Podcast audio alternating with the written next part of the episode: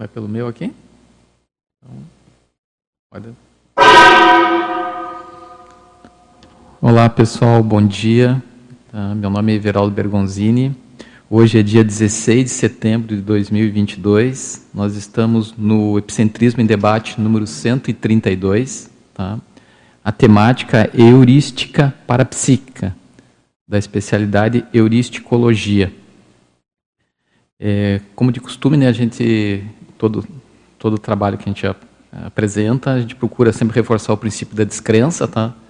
É, então, analisem, vejam se as ponderações, o que nós vamos colocar aqui para vocês tem lógica, é, pode contribuir para a sua vivência, no caso aqui específico até para a psíquica, tá? para a sua vida também.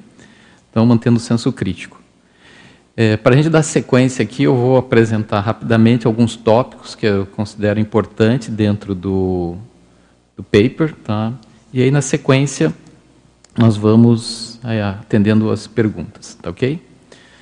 Então, a heurística parapsíquica é o método investigativo, otimizador da criatividade e inventividade da consim sensitiva, decorrente da ampliação da autocognição, quanto do emprego dos conteúdos das múltiplas modalidades de parapercepções, potencializadoras da captação de ideias originais, verdades relativas de ponta, insights, inspirações dos amparadores do amparador extrafísico ou rememoração do curso intermissivo.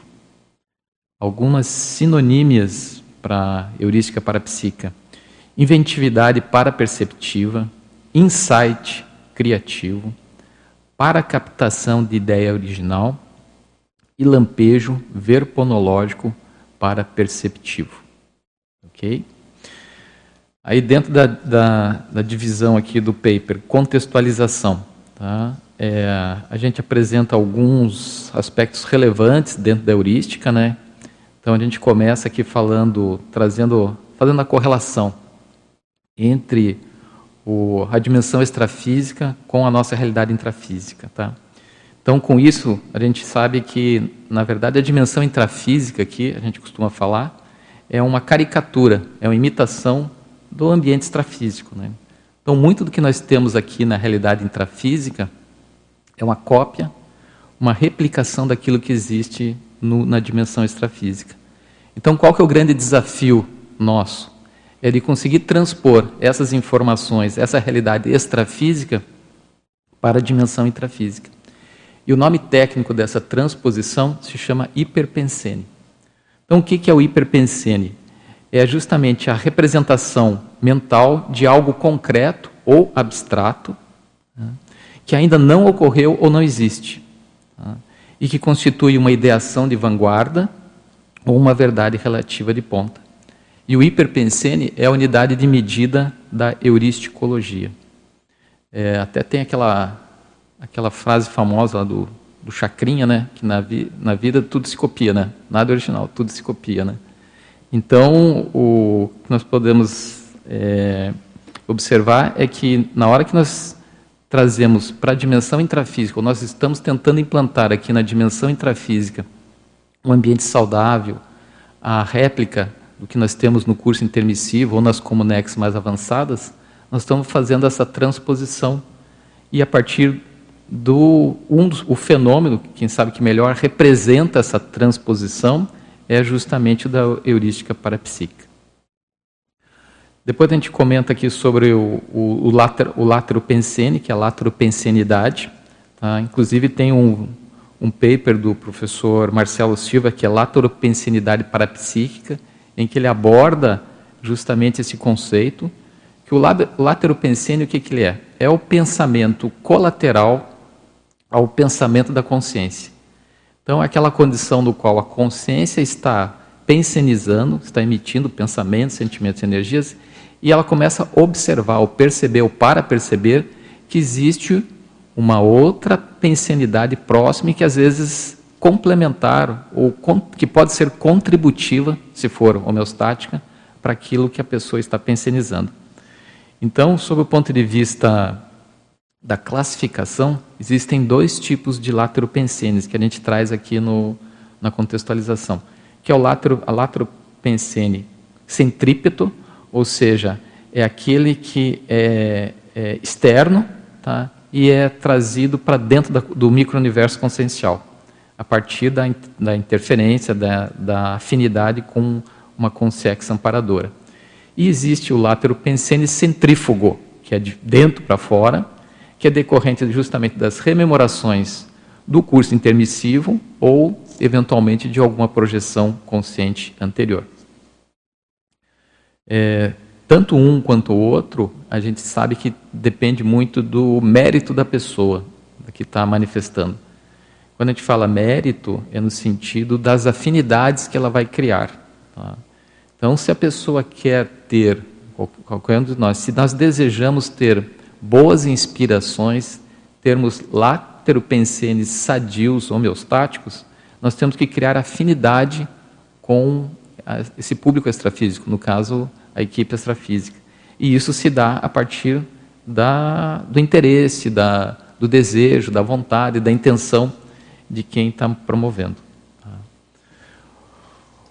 Aí logo na sequência a gente traz a questão aqui da casuística, a gente relaciona aí 12 verpons ou ideias originais libertárias a partir das, das propostas aqui da Conciologia, no caso específico do professor Valdo Vieira. Tá? Depois, na sequência, a gente apresenta um, 12 exemplos de condutas paraperceptivas, no caso, que contribuem, tá? É, no meu ponto de vista, né, do que eu, o que eu vivencio, né, com a otimização desse, desse fenômeno. Tá? Passa pela autorreflexão, a docência conscienciológica, e a gente faz uma correlação aqui de, de 12 itens, né? é, de modo que uh, a gente pode contribuir sob o ponto de vista dos diferentes estilos que cada um tem e pode desenvolver. Tá? Depois, na sequência, a gente apresenta a enumeração, tá? É, a gente faz umas, algumas correlações entre o processo da memória, que é peça-chave dentro do processo da captação da ideia original, tanto pelo, no sentido de você captar e você registrar e fixar essa informação, porque muitas vezes até a pessoa tem inspiração, tem um insight, às vezes tem uma, uma rememoração, só que ela banaliza essa informação, não registra, não anota, e isso acaba se esvaindo, se perdendo no, na, até que a gente escreveu aqui, na volatilidade das memórias cotidianas. Tá? Então, é, é, é um desafio a pessoa fazer, captar essa ideia com fidedignidade, com o mínimo possível de ruído, ruído mnemônico, confusões, é, misturas de, de rememorações ou até mesmo distorções, de modo que aí a pessoa consiga trazer essa informação que foi captada, transposta e aí sim é, colocada aqui pro, nessa dimensão intrafísica. Né? E tem um aspecto importante que a gente está comentando da, do látero pensene, é que, à medida que avança a idade cronológica, a gente sabe que a própria questão do, do processo dos neurônios, eles acabam é, morrendo, né? A gente sabe que o neurônio é uma célula que tem um, um processo de, de funcionamento e com o avançar da idade a pessoa começa a desenvolver perda desses neurônios. É, até onde se tudo indica, os, os, neurônios se vão, se perdem, né? mas as glias e os links interneuroniais se mantêm. E aí que entra a, a, a, questão de, à medida que a pessoa consegue trabalhar com esses exopensenes, esses lateropensenes homeostáticos, ela consegue compensar essa perda da memória intrafísica com a maior facilidade ou com maior propensão a, a identificar aquilo que a gente chama da estromemória no caso dos amparadores. E depois, então, a gente faz uma correlação aqui de 10 recursos técnicos que ah, é, são funcionalmente otimizadores do processo da heurística parapsíquica, passando desde o processo de organização das ideias, né, através de uma agenda de autopensenização. A gente também coloca a questão da importância do ambiente blindado, a, a, as atividades ou os exercícios que a gente chama de técnica de pré-aquecimento neuronal, que ajuda nesse processo de otimização, a, a, frequência de ambientes ou locais que tenham um holopensene favorável ao processo de captação, dentre outros itens. Né? A gente fala também da projeção consciente e da pangrafia. E por fim, a gente coloca aqui, na frase enfática, tá? a seguinte a colocação. A heurística parapsíquica funciona aos moldes dos vasos comunicantes interdimensionais, possibilitando a renovação do holopensene intrafísico com frescor evolutivo próprio das verdades relativas de ponta. Tá? E por último, aí a gente coloca três perguntas que é, para ajudar aí você que está nos escutando tá, ou que está lendo o paper, né? É, com qual frequência você vivencia heurística parapsíquicas? Quais foram os principais achados verponológicos que você captou e o que você vem fazendo para ampliar a capacidade pessoal de captação de neo-ideias intermissivas? Tá? Então, uma forma resumida, é, é, é, esse o conteúdo que a gente apresenta. Tá? Não sei se tem alguma pergunta, e a gente pode ficar, e, a gente vai avançando aí no detalhamento do paper, à medida que vão chegando as perguntas e vocês vão, vão interagindo conosco. Nós já temos perguntas aqui vindas da internet. A primeira pergunta é da Mari Lux, que já acompanha aqui o Epicentrismo em Debate, ela é assídua. Ela mostra gratidão, né? fala de gratidão ao professor Everaldo pelo tema, e ela faz duas perguntas. A primeira pergunta tem com, a ver logo na página 1, né? Com o látero pensene centrífugo. Certo é, decorrente da rememoração das próprias paravivências, quando no período intermissivo de projeção consciente anterior, como o próprio professor Everaldo já explicou. A pergunta dela é a seguinte, na verdade é mais um pedido, né? Uhum. Se, se, você, se você, Everaldo, poderia compartilhar conosco, se for o caso, alguma casuística pessoal a respeito dessa questão aí do látero pensene centrífugo. Tá. É, então, o, claro que gente, cada um aqui tem, acho que, um, uma série de fenômenos, passagens, vivências que acabam enriquecendo, né? Eu vou colocar uma que para mim foi muito rica e que acabou, é, vamos dizer assim, é, chancelando a, a, minha própria afinidade com as ideias da Conscienciologia. Eu tive uma projeção, eu tinha em torno de uns 23, 24 anos de idade, tive uma projeção no qual eu vi um ambiente é, muito parecido com o que é hoje o CAEC essa estrutura de laboratórios, todo esse tipo de construção, a própria a leia dos genes que a gente tem, né, com aquele, com aquele corredor de, de, de naquele formato. E eu tive essa projeção, né, alguns anos atrás eu nem conhecia a Consciologia, nem existia o SEC, nós estamos falando isso aí em é, 89, 90, tá? não existia o, o, o existia já o IPC, mas não existia o SEC.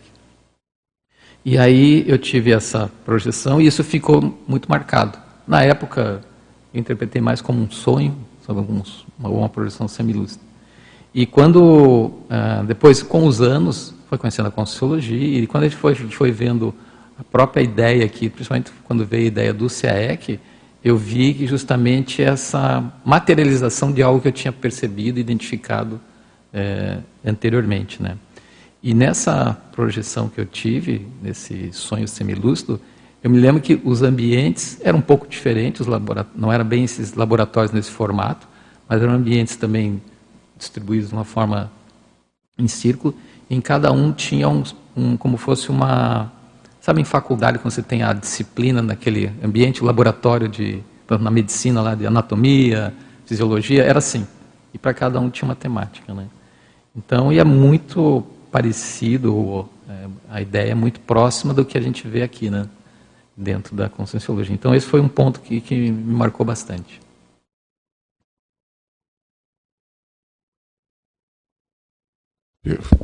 Perfeito. Na segunda pergunta dela, ela tá já, já, você já, já leu, mas ela pede para você comentar a frase enfática. Ah, tá. Então, eu vou ler novamente a frase enfática, né? E aí vou fazer o comentário. Então, a heurística parapsíquica funciona aos moldes dos vasos comunicantes interdimensionais, possibilitando a renovação do holopensene intrafísico com o frescor evolutivo próprio das verdades relativas de ponta. Nessa frase enfática, é, é, eu tentei fazer uma analogia com que, como a gente percebe, ou como eu percebo, essa questão da nossa interação com a multidimensionalidade sob o ponto de vista das ideias avançadas que a gente coloca aqui. Eu vejo por mim que se não fosse a conscienciologia, olha, essa vida ia ser muito chata. Para mim, né? para mim. Porque ela que traz justamente essa. nos reaproxima a nossa origem, né? É, a, a origem de a gente poder interagir com o, a nossa, o nosso, nossa real condição de consciência, né? Nós estamos aqui com sims, mas somos todos consciex, né? No caso, consciências. É, e, e a hora que a gente consegue interagir com esse holopensene extrafísico, a gente consegue é, dar uma respirada. Tá? Isso dá um alento para a gente ver que a dimensão intrafísica, apesar de toda a dificuldade, a gente pode contribuir com a melhora dela e que nos aproxima. Tá? O grande desafio nosso é nos aproximar, né? transformar cada vez mais o, a Consim Everaldo na Consciex Everaldo. Então, trazer essa realidade e, para isso, é, é, ter ambientes otimizadores disso, poder trabalhar com essas ideias aqui na dimensão intrafísica sem ser perseguido, sem ser penalizado, preso, que a gente sabe que dentro da história humana e que quem sabe muitos de nós passou em períodos anteriores, a conscienciologia tentou ser implantada no planeta, mas em decorrência da imaturidade é, e do belicismo dos, dos oponentes das ideias, acabaram dificultando, sucumbindo ou distorcendo essa, essas ideias de ponta. Né? Agora nós temos uma pergunta aqui do Eduardo Dora, que também é assíduo aqui do Epicentrismo em Debate. Ele agradece também aí a equipe e, e a você, Everaldo. E ele faz a seguinte pergunta. Nos itens hiperpensene, na verdade são duas perguntas, a gente vai fazer aqui a. vai, vai começar pela primeira. Nos itens hiperpensene e Nelverpon da contextualização, uhum. na página 1, Quais as. Daí ele vai fazer a seguinte pergunta sobre esse item: Quais as suas dicas para que possamos traduzir em palavras as ideias originais de algo concreto ou abstrato, que ainda não ocorreu, nem existiu antes e que foi captado lateropensene ou rememorado do nosso curso intermissivo? Bom, Eduardo, obrigado pela pergunta. Né? É, é claro que muito muito disso que a gente acaba percebendo, identificando no extrafísico, ele às vezes falta uma denominação, um nome. Né? Até o professor Valdo costumava falar que a única coisa original da dimensão intrafísica é a neologística, são os nomes. Né? E o restante, se a gente for considerar que é réplica de lá, o que mudou, na verdade, é como a gente denomina. Né? Então, é, essa assim, nominação, denominação dos desses paraconstructos que são trazidos extrafísico para intrafísico, é justamente a função da neologisticologia, né? que é a especialidade da, da construologia que estuda os nomes, as denominações. É, é claro que dentro desse processo é, existe a combinação de dois fatores. De um lado, é a ideia em si e como que a gente percebe, é, como a gente interpreta essa ideia e como é que nós podemos transpor isso em palavras. Tá? E aí, um, um, fator que ajuda muito, eu vejo, é a questão da própria etimologia. Tá? Porque a etimologia, justamente, é o ramo, da, da é, a, é, a, linha de, de, conhecimento que estuda ah, os étimos, né? as palavras, os vocábulos.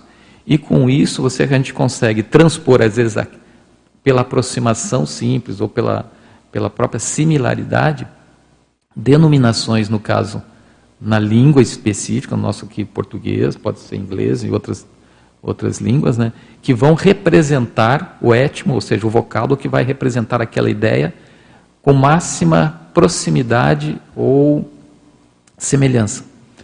É, e muito, se a gente for aqui pegar até aquelas, aquela relação que eu coloquei na casuísticologia, na página 2, eu relacionei uma série de neoverpons propostos pelo professor Valdo, e todas elas é, são decorrentes da combinação de palavras, de étimos, que nós temos o conceito em si para ele formar um terceiro, né? por exemplo, o FIEX.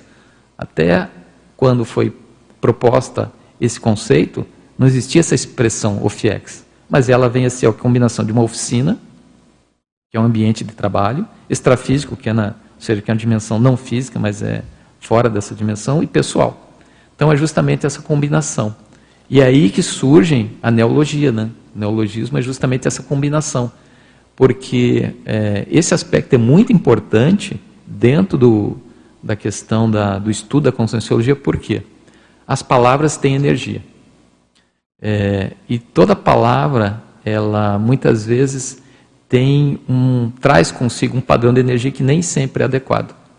Vamos dar um exemplo assim que a gente conhece aqui da conscienciologia, que é o egrégora. Acho que muitos de vocês já ouviram falar essa palavra egrégora, né?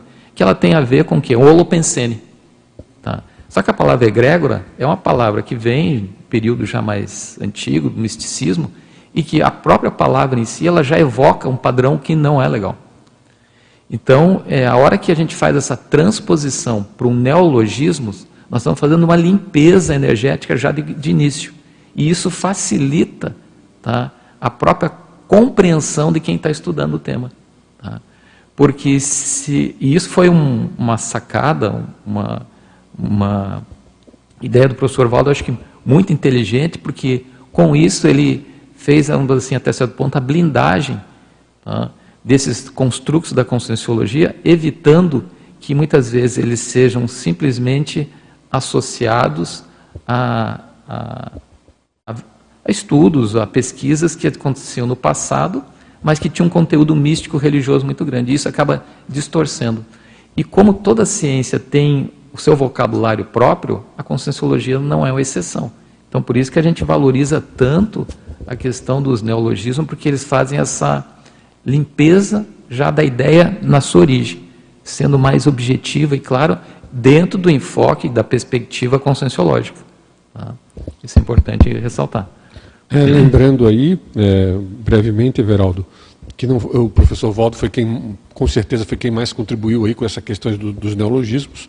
Mas muitos neologismos também não foram ele que fez. A própria uhum. expressão holopensiene que substitui a egrégora foi o professor Djalma, uhum. tá? que é autor de, é, dessa expressão, é, é, entre outras. Acho que vale a pena aqui citar para desdramatizar a questão da, da, da neologística. É, tá? até aqui na, na, casuística, ali na, na segunda linha ver, do item Verpon, Verpon eu, eu, cito né, que o professor Valdo ele produziu mais de 14 mil neologismos dicionarizados. Tem o dicionário, né, que a professora Lourdes Pinheiro, junto com a equipe, ela organizou, que justamente fez esse apanhado geral de toda a obra da Conscienciologia e colocou. E a própria comunidade conscienciológica, hoje com verbetes, apresentando, todo dia tem um Sim, verbete aqui, tem, verbete tem uma ideia nova, acho que é um, é um, ponto importante. Mas voltando aqui ao Eduardo, claro. é, o Eduardo lhe faz uma segunda pergunta, é, no item 8 da página 3, no, no, fala da hipnopompia. Uhum. Podemos captar também estas neos-ideias e rememorações também na hipnagogia?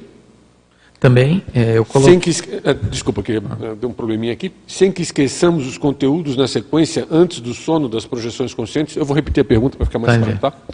Podemos captar, e a pergunta é sobre o item hipnopompia.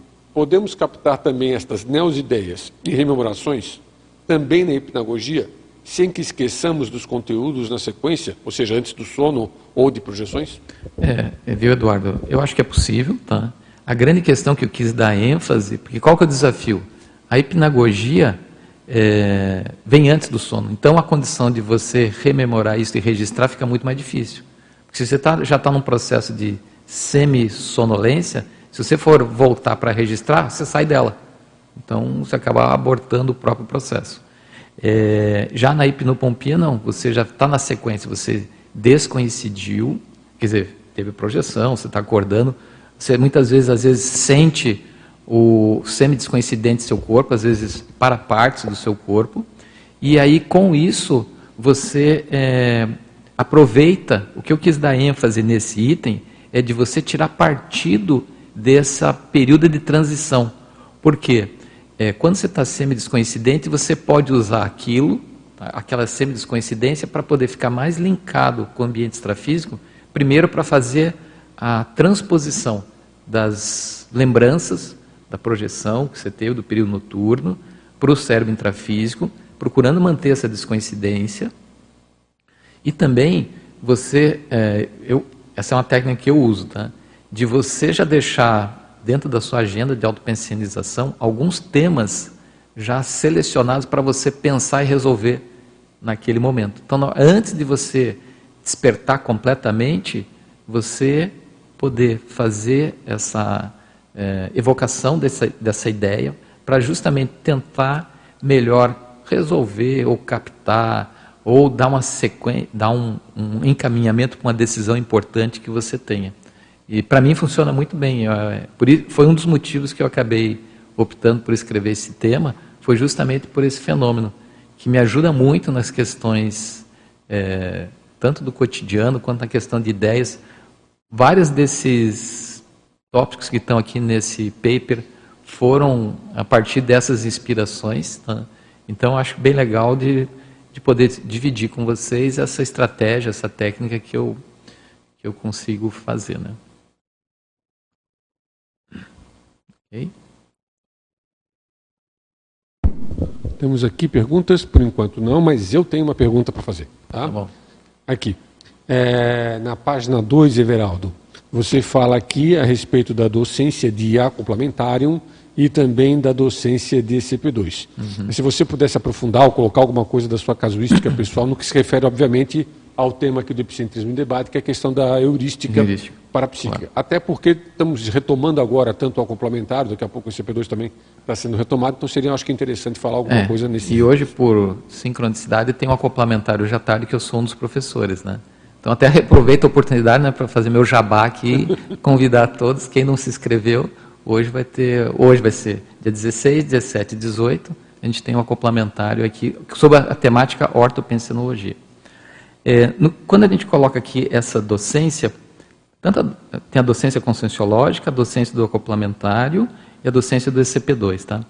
É, qual que é o grande característica ou diferencial? São contextos no qual você, como professor, como docente, tem a oportunidade de se aproximar ou de criar um maior vínculo e afinidade com a equipe extrafísica, a partir da descoincidência vígil ou do próprio fenômeno de transe, no caso dos cursos de, principalmente do ECP2. Tá?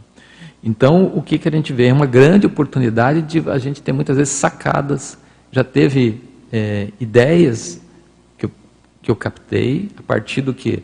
Desse momento de você estar tá conversando sobre um determinado tema existe uma saturação, sob o ponto de vista positivo, mental, porque você está concentrado naquela condição, você está imerso, e a, a, partir desse, muitas vezes, desse transe, tá? uma espécie de um transe intelectual somado a um transe parapsíquico, tá? é, você consegue fazer a conjunção e captar essas ideias.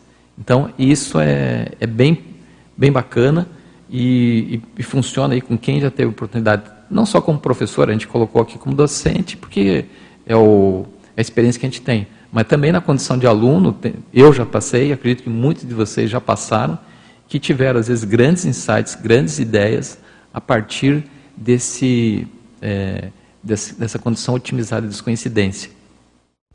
Por exemplo, acho que o caso, assim, bem, quem já fez o ECP2, né, muitas vezes quando a gente fica ali no colchonete, deitado lá, esperando para ser atendido, né, vem muitos insights, às vezes mais do que quando você está ali na frente do, do, do Epicom. Vem muitas ideias quando você está ali. Por quê? Naquele momento você está sempre descoincidente, existe uma propensão, você está num processo de imersão, ou seja, você esquece a sua condição intrafísica momentaneamente e passa a, a voltar a funcionar mais como a sua origem, como consciex. E isso aproxima com os amparadores, permite que eles inspirem você. E a partir dessas inspirações é que vem muitas vezes as ideias.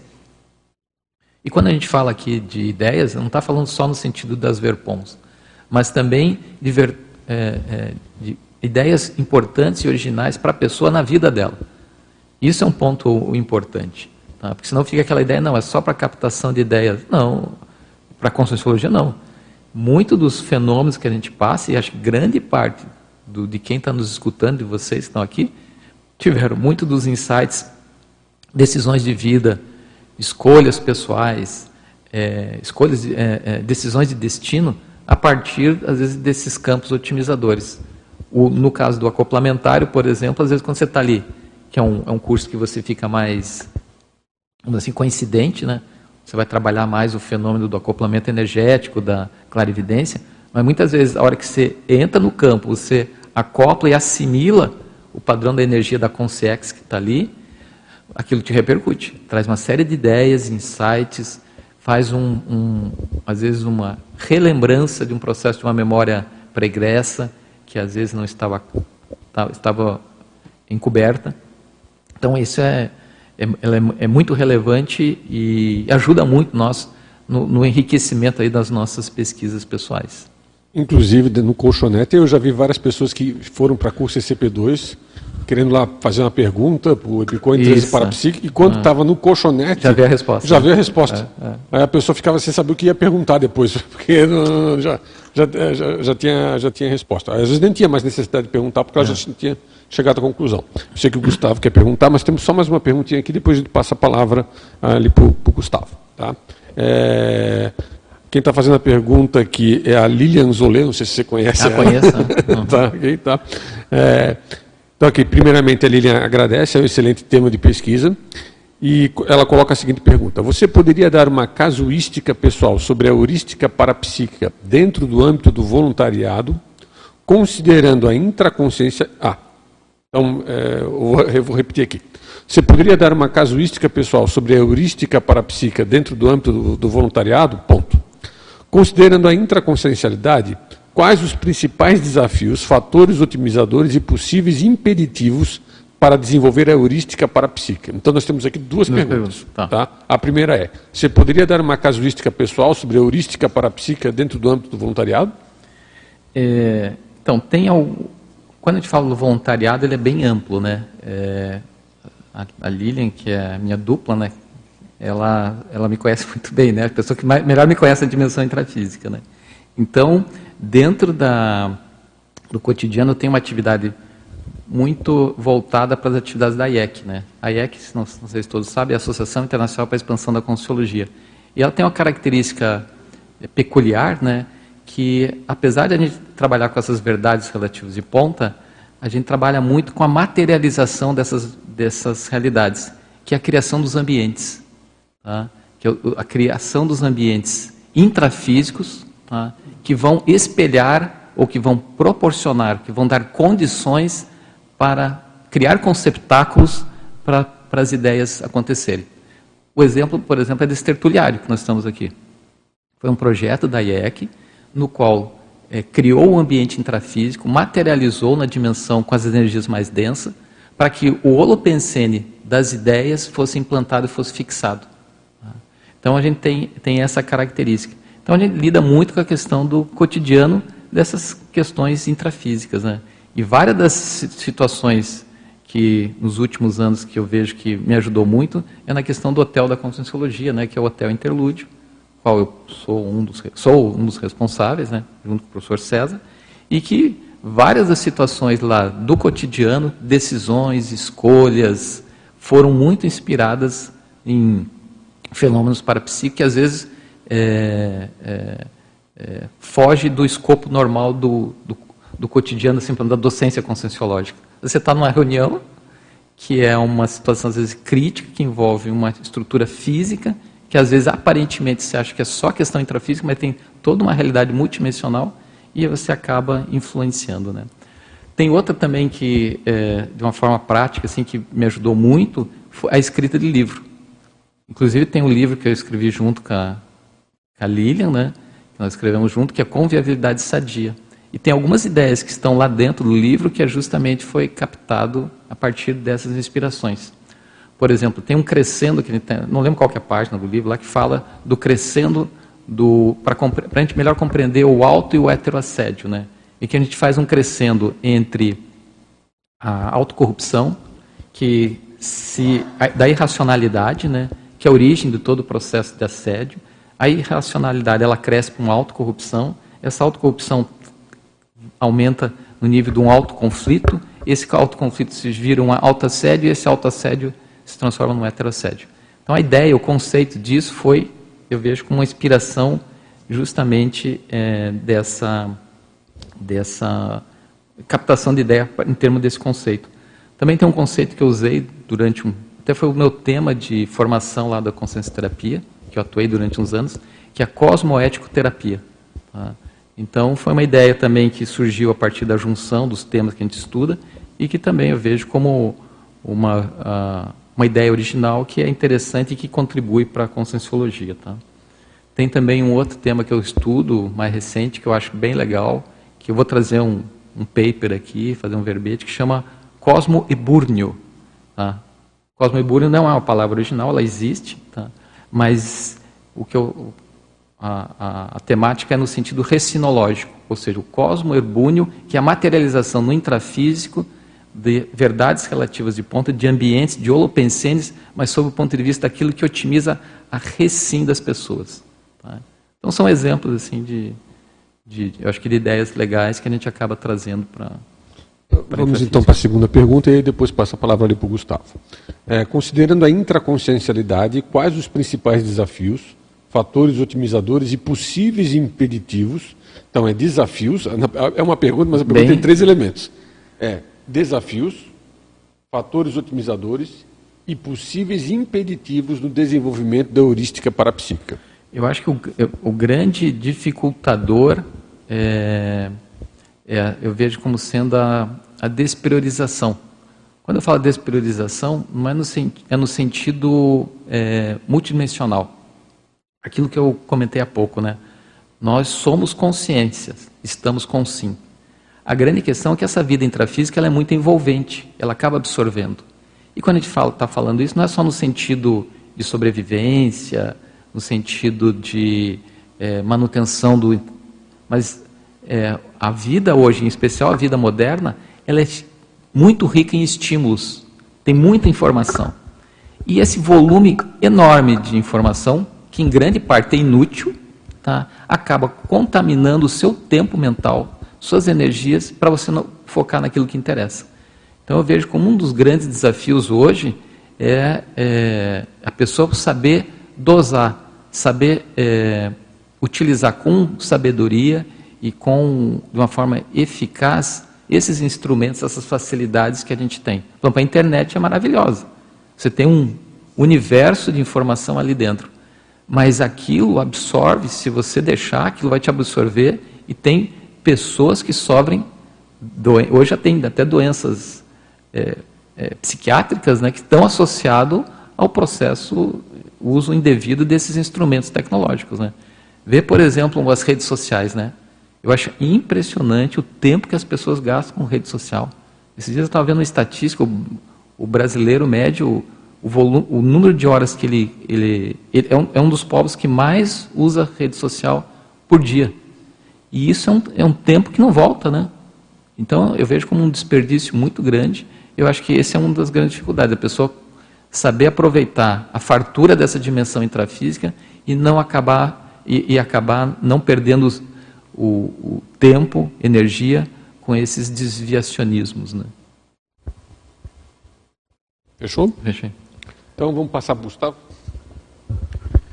Veraldo. Ah, faltou os fatores otimizadores. Ah, né? é verdade. É, é verdade, eu falei. Desculpa, desculpa Gustavo. É. só mais um pouquinho. Então, eu acho que o fator otimizador é um pouco do que a, gente colocou aqui no, nessas relações, né? Então, é, nas duas relações que a gente colocou, mas em especial na segunda, ali na enumeração, que a gente coloca os 10 recursos indutores capazes de potencializar essas capacidades para cognitiva. Né? Então, primeiro, eu já comentei, mas vou, vai legal aprofundar, que é a questão da agenda da autopensionização, ou seja, a gente ter temas que são relevantes para a gente estudar. E você ter esses temas na sua, uh, uh, no seu bolso, seguinte, você está escrito isso para que você, a hora que você uh, tiver um tempo mental, um espaço mental, você poder se dedicar a ele. Né? Outro aspecto também muito importante é a questão da alcova, né? no caso, os ambientes blindados de interferências externas.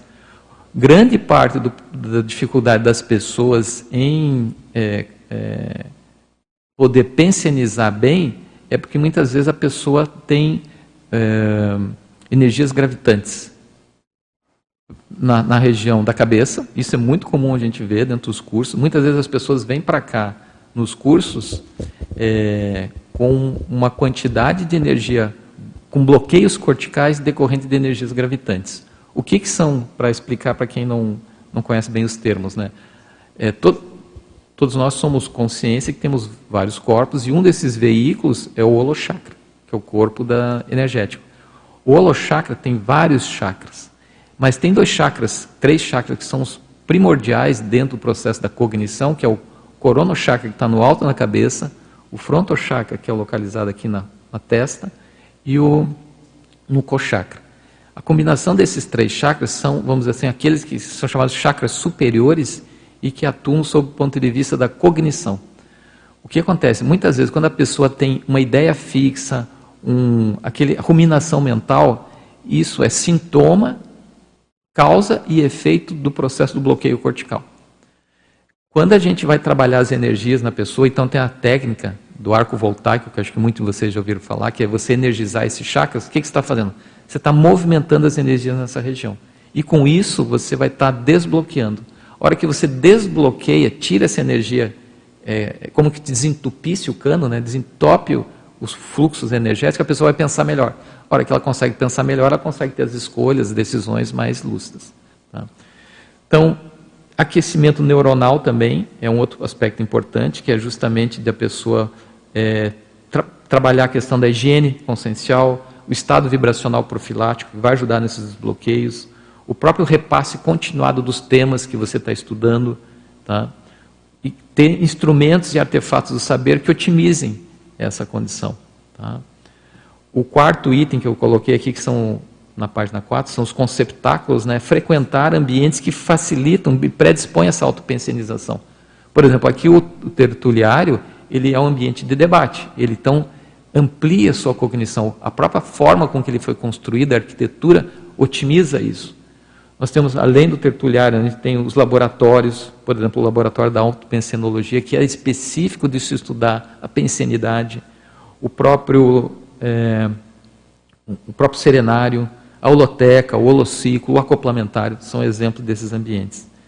Outro ponto também, que o item 5, é rapidinho, tá? Eu, eu, dou depois sequência das perguntas. São a questão de, da pessoa aprofundar as pesquisas sob o ponto de vista das suas dúvidas as dúvidas são grandes fontes do que? De questionamentos, de inquietações que nós temos sadias, sob o ponto de vista daquilo que nós precisamos investigar, aprofundar. Então, é, aprofundar na questão do, do, do, tema de pesquisa que sejam, que sejam instigantes, que sejam desafiadores.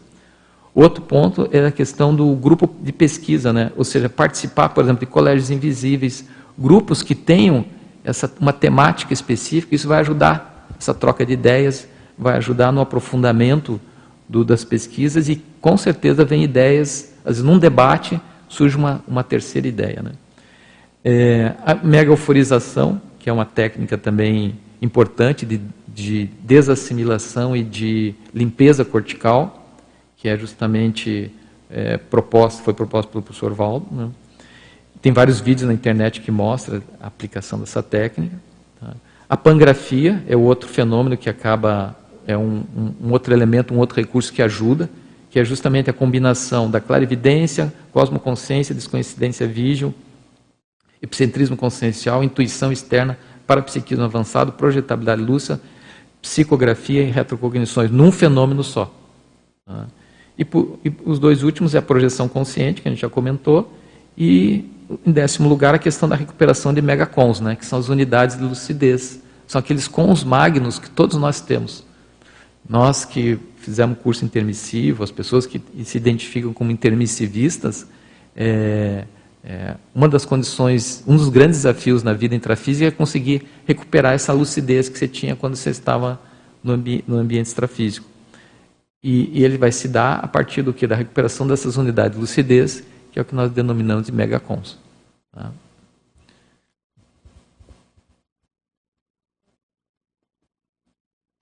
Geraldo. É, parabéns aí pelo paper, muito interessante a temática.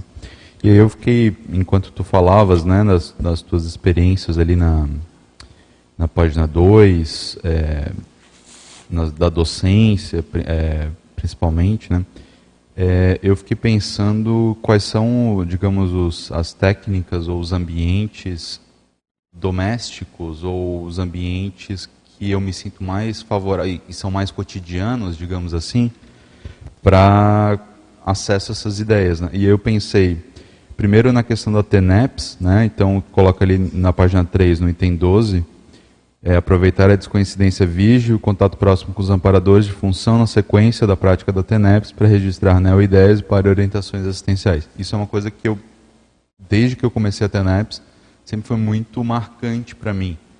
É, é, até fora do momento da TENEPS, a cadeira da TENEPS, a poltrona da TENEPS em si é um, conceptá é um conceptáculo de neoideias para mim sempre foi. Quando eu preciso resolver alguma coisa, que eu preciso pensar, refletir, é só sentar a bunda ali que acopla o negócio e, e vai assim saindo umas palavras-chave, umas coisas. Quantas aulas de conscienciologia eu já não planejei sentado na poltrona da TENEPS? Né? E, e é um, um, recurso muito, muito valioso para mim. Uhum. É, e também as dinâmicas parapsíquicas. Né? Então, é, a gente está morando aqui agora, eu estou fazendo o máximo de dinâmicas que eu consigo encaixar na minha, na minha rotina. Né? É, atualmente são quatro por semana, mas também é, quando a gente, é, antes de vir morar aqui, que a gente frequentava, que a gente é, também fazia quantas dinâmicas a gente conseguia de uma é, direta, assim, né, cadenciada, é, mas também quando a gente teve uma dinâmica supervisionada lá em Florianópolis, eu aproveitava muito aquela oportunidade para escrever sobre assuntos que eu precisava decidir, é, é, me posicionar a respeito. Aquilo ali era muito importante. Então, esses dois itens, é, obviamente que assim, todos os outros, né, que tu coloca ali, o EV, essa, uhum. essas questões todas, elas ajudam muito. Mas esses dois pontos aqui, eles sempre sempre foram assim coisas que era, era muito palpável para mim o, o, valor daquilo ali na, na, na prática diária do, do, acesso à heurística parapsíquica, digamos uhum. assim, né? E isso dá muita segurança para a gente, a gente ter esses ambientes é, é, é, em qualquer lugar, né? A gente está fazendo TENEPS onde está o nosso, o nosso holossoma, né? Ali no, no no momento e, a, e a própria, as próprias dinâmicas parapsíquicas estão é, muito, digamos assim, bem estabelecidas já no planeta, já tem várias cidades que têm dinâmicas correntemente, que as pessoas possam utilizar esse recurso, né? Quando Isso. virem a Foz, principalmente, né? É. Não, com certeza, Gustavo. Acho que esses dois, é, é claro, cada um tem é, pontos que é, é itens são os seus otimizadores. Né? Eu coloquei aqueles que estão dentro da minha vivência. Né? Agora, dentro do processo da PNEPS, acho que é importante reforçar, né? até porque tem muita gente escutando no online e depois, às vezes, gravado, que dentro do processo da TENEPS, você está falando, na verdade, é um plus da TENEPS. Né? Não é, porque senão a pessoa acha que TENEPS é para captar a ideia original. Não é. Né? TENEPS, até a gente coloca no texto aqui, ó, na sequência da prática da TENEPS, aproveitando a descoincidência e a inspiração que vem. Tá?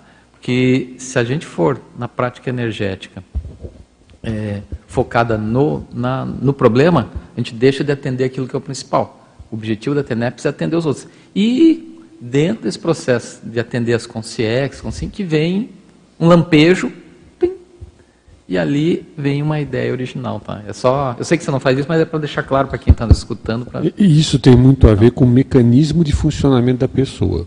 Às vezes os amparadores podem colocar essas ideias para a pessoa pensionizar, e às vezes essa ideia é colocada para a pessoa não atrapalhar. Não estou dizendo que isso tem um caso específico. Então a pessoa fica refletindo naquela ideia, que é uma ideia positiva, e assim ela deixa de, de, de pensionizar, de pensionizar bobagem, e ela fica numa condição mais predisponente para doar energia. Isso vai variar imensamente de pessoa para pessoa. Não dá para dizer ah. que isso é. Como é que é mesmo? É, é uma fórmula única, né? Temos mais perguntas aqui na, na internet. Posso Quer mais complementar? Só, só, só, queria complementar essa questão da TENEPS.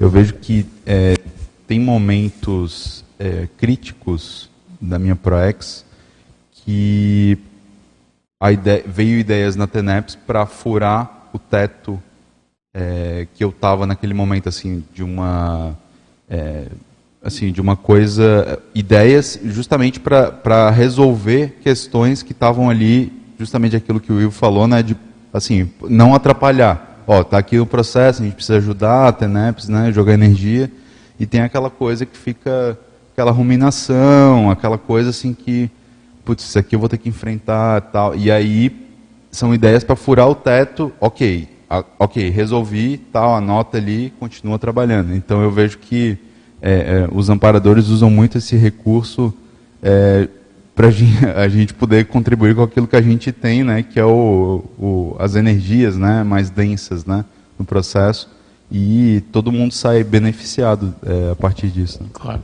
Isso é uma, um fator, e só para fazer mais uma associação, às vezes eles jogam aquela ideia específica para você pensionizar naquela ideia, porque você vai evocar pessoas para serem assistidas ligadas àquela ideia específica. Então, a quantidade de recursos e de entrelaçamentos que eles podem fazer é muito grande. Tá? Uh, dá tema para vários verbetes, eu imagino. Okay? Porque essa quantidade de jogar uma ideia, às vezes para relaxar e a pessoa doar energia, às vezes joga a ideia com uma outra finalidade. É para evocar um determinado contexto que vai associar. Ou então, às vezes, não é bem ideia, é ativar determinados engramas mnemônicos. Isso, isso aí daria para ficar falando bastante tempo. Tá? Fechou aí, Gustavo? Então, aí agora temos mais uma pergunta aqui claro. na, na, internet. Tá? A Valesca, ela mandou dois e-mails, tá? Eu vou ler o primeiro e-mail dela, depois a gente passa para o e-mail posterior. Ok? A Valesca, lá de Belo Horizonte, Minas Gerais. Bom dia. Com relação à frase enfática, o professor poderia comentar sobre como uma consim pode ser promovedora da transformação lopensênica quando ela está inserida em um grupo de sete consins que não são afins às ideias da conscienciologia e ela é a única e, portanto, a minoria. Aí ela põe um ponto de interrogação, tá? Okay? Ela está fazendo essa pergunta. Como é que ela vai promover se ela está... Não sei se é ela, né? Ela está colocando isso aqui como Sim. exemplo, nem sei se é Sim. um exemplo pessoal. Quando ela está inserida num grupo de sete consciências, ela, de maneira genérica, eu não sei se é o caso da, da, da Valesca, que está fazendo a pergunta, e que não são afins às ideias da conscienciologia. Ela vai conseguir promover melhorias sozinha, mesmo considerando a multidimensionalidade a proporção, em teoria, se mostra de 1 para 7. Tá? Então ela está colocando que tem uma desproporção Proporção. aí, ela quer o seu comentário. É. Viu, Valesca? É, é, o que você está comentando, eu acho que é a realidade de todos nós que somos intermissivistas. Os intermissivos são, são a microminoria. Tá? Você está na proporção de 1 para 7. Eu acho que a proporção de intermissivista com a, população, com a população da humanidade é muito maior do que isso. Então, e, e, nós estamos fazendo a nossa parte, né? Então, eu acho que a grande, é, o grande, o caminho é o exemplo. Você vai ajudar as pessoas, mesmo que você seja minoria, a partir dos seus exemplos. À medida que você vai exemplificando a partir das suas ações, condutas, energias conscienciais, pode ter certeza, pode ser que as pessoas não sejam afeitas, mas elas vão ver que você é diferente. Tá? Se são é, a partir de, de decisões cosmoéticas, estou falando aqui de exemplos cosmoéticos, claro, né? As pessoas vão começar a ver que, às vezes, pode até achar você ingênua, boba no primeiro momento, mas com o passar do tempo, tá, elas vão ver os efeitos disso, positivos. E aí elas vão perguntar o que é que a Valesca tem de diferente. Tá? E se a gente for olhar aqui na nossa história pessoal, muito de nós tem, no contexto familiar, às vezes nós somos também uma minoria. Tá? entre irmãos, primos, tios, né? é, no trabalho a mesma coisa. Mas a hora que a gente começa, é, a partir do exemplo pessoal nosso, é, atuar, isso se reflete no holopensene dos ambientes, sob o ponto de vista é, intrafísico e extrafísico. E com o tempo vai se percebendo. É claro que à medida que tem pessoas que vão ser sempre antagônicas, sim, isso é inevitável. Tá? Mas por quê? Tem pessoas que, por exemplo, chegam aqui na conscienciologia, no CAE, que se sentem mal. Tem pessoas que se sentem mal. Você pergunta, mas parado que paradoxo, né? A pessoa deve se sentir bem. É que a pessoa às vezes é tão perturbada que o nível de organização das energias homeostáticas faz mal para ela. Ela se sente mal. Então, é, esses exemplos a gente vai ter. Outra coisa também que a gente tem que ver é o seguinte: é, a gente tem que respeitar o livre-arbítrio das outras pessoas. Se as outras pessoas não querem seguir esse caminho, é, tem lá os seus, seus conceitos, é a decisão da, da pessoa. O evoluciólogo, o amparador, também tem o mesmo conceito de nós. Às vezes ele está muito mais à frente, mas eles sabem com, compreender o nosso subnível. Eu acho que a gente tem que saber também compreender o, o nível das outras pessoas, respeitá-las, não se acompliciar, é diferente, tá? mas é, a partir do exemplo conseguir é, criar esse ambiente mais positivo que com o tempo é, algumas pessoas, quem sabe, possam se modificar. E vamos supor que você vai dizer, ah, mas nenhum dos outros sete, dos outros seis, né, que são sete pessoas, vão, vão modificar. Mas as consex que estão com elas, alguma coisa vai refletir. Então, muitas vezes o efeito não é só intrafísico. Às vezes o efeito é muito mais extrafísico que intrafísico. E aí, à medida que muda as consex, muda as companhias extrafísicas, o ambiente começa a ficar melhor. À medida que o ambiente começa a ficar melhor, às vezes as pessoas se sentem bem e isso acaba contribuindo para a melhoria do holopensene no caso aí, do, se for uma residência da casa, for num ambiente profissional, às vezes no, aonde você trabalha. É, só para complementar mais um detalhe, é bom lembrar que ninguém está posto a conviver ninguém com outras pessoas por acaso, né? Isso. Não, não, não, caiu de paraquedas é. com essas sete com sims, né? É, né? alguma relação ali tem, alguma situação ali tem que às vezes pode ser mais trabalhada. É credor grupo kármico, não é? é questões que, que, vale a pena é, pensar e refletir dentro desse aspecto, porque ninguém é, é posto a conviver, principalmente se for família. Não, não, sei se é o caso aqui da pergunta, uhum. deixar isso claro, né? Ninguém está convivendo com ninguém ali por acaso. Não, não, não existe cair de paraquedas naquele grupo, isso não existe. E tem um aspecto, né, complementarmente, seguinte, se você é mais lúcida, que está sabendo, tem mais responsabilidade, porque os outros são, são às vezes são por ignorância. Tá? Você não, você tem lucidez, então você tem responsabilidade. Então, não é por acaso. E outra coisa, infelizmente, você conhece as ideias, felizmente ou infelizmente você conhece as ideias, e você vai ter responsabilidade com isso. Posso perguntar? Vontade. Bom dia, Bom dia. a todos. Parabéns, professor Everaldo, pela temática. Aqui na página 3, no item 11, sincronicidades observar e registrar as sincronicidades percebidas ao longo do dia. Mas eu vou logo lá no final, quando me chamou bastante atenção, que é a questão objetivando entender a lógica multidimensional associada e a mensagem encriptada contida. A minha pergunta é: como identificar essa mensagem encriptada aí? Se pudesse dar um exemplo assim para a tá. gente. É, Aqui eu estou colocando mais no sentido da sincronicidade, porque a sincronicidade é um fenômeno também. A gente tem que saber fazer a leitura dele. Tá? É, agora, todo fenômeno parapsíquico, ele tem o fenômeno em si, que é aquilo que é perceptível, paraperceptivo, e tem a mensagem que está dentro dele. E às vezes essa mensagem vem camufladas ou entrelinhadas, né? Você tem que entender. De uma forma prática, sob o ponto de vista da sincronicidade. Vou dar um, dar um caso. É, há uns anos atrás, eu tinha uma decisão muito importante sob o ponto de vista minha profissional, negócio que eu participava. Existia uma pendência, uma decisão de se entrava ou não num, com recurso legal da justiça, e era algo que envolvia várias pessoas, eu tinha, e eu tinha uma responsabilidade. E na hora de eu decidir se eu deveria ou não dar sequência, estava comigo a decisão, se eu deveria seguir um caminho ou outro.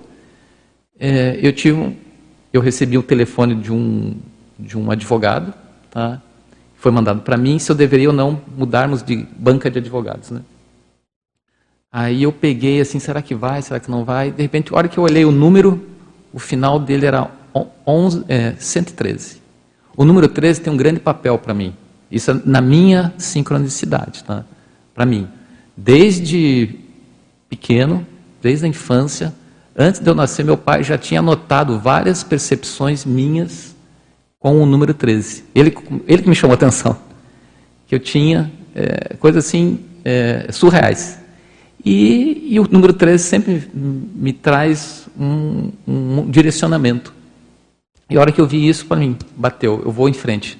A gente fez a mudança, resolvemos o problema que estava se arrastando há anos. Tá? Então, é um, é um exemplo, né?